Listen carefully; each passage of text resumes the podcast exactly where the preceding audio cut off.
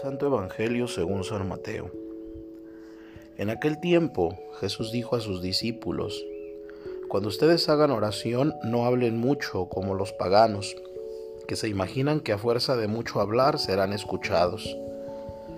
No los imiten, porque el Padre sabe lo que les hace falta antes de que se lo pidan.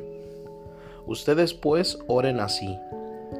Padre nuestro que estás en el cielo, santificado sea tu nombre venga tu reino, hágase tu voluntad en la tierra como en el cielo.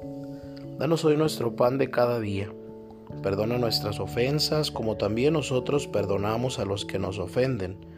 No nos dejes caer en tentación y líbranos del mal. Si ustedes perdonan las faltas a los hombres, también a ustedes los perdonará el Padre Celestial. Pero si ustedes no perdonan a los hombres, tampoco el Padre les perdonará a ustedes sus faltas. Palabra del Señor. Hoy Jesús, que es el Hijo de Dios, me enseña a comportarme como un Hijo de Dios.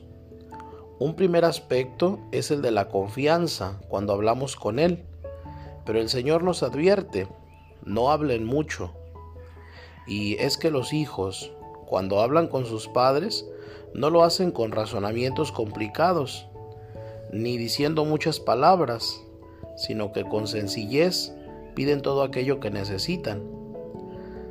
Siempre tengo la confianza de ser escuchado porque Dios, que es Padre, me ama y me escucha.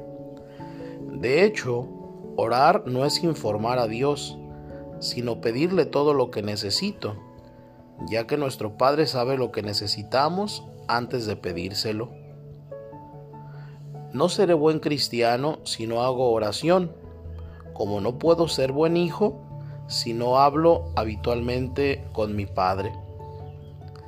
El Padre nuestro es la oración que Jesús mismo nos ha enseñado y es un resumen de la vida cristiana. Cada vez que rezo el Padre nuestro, me dejo llevar de su mano y le pido aquello que necesito cada día para llegar a ser mejor hijo de Dios. Necesito no solamente el pan material, sino sobre todo el pan del cielo. Pidamos que nunca nos falte el pan de la Eucaristía. También aprender a perdonar y ser perdonados para poder recibir el perdón que Dios nos ofrece. Dirijámonos al Padre que nos ama dicen las fórmulas introductorias al Padre Nuestro de la Misa.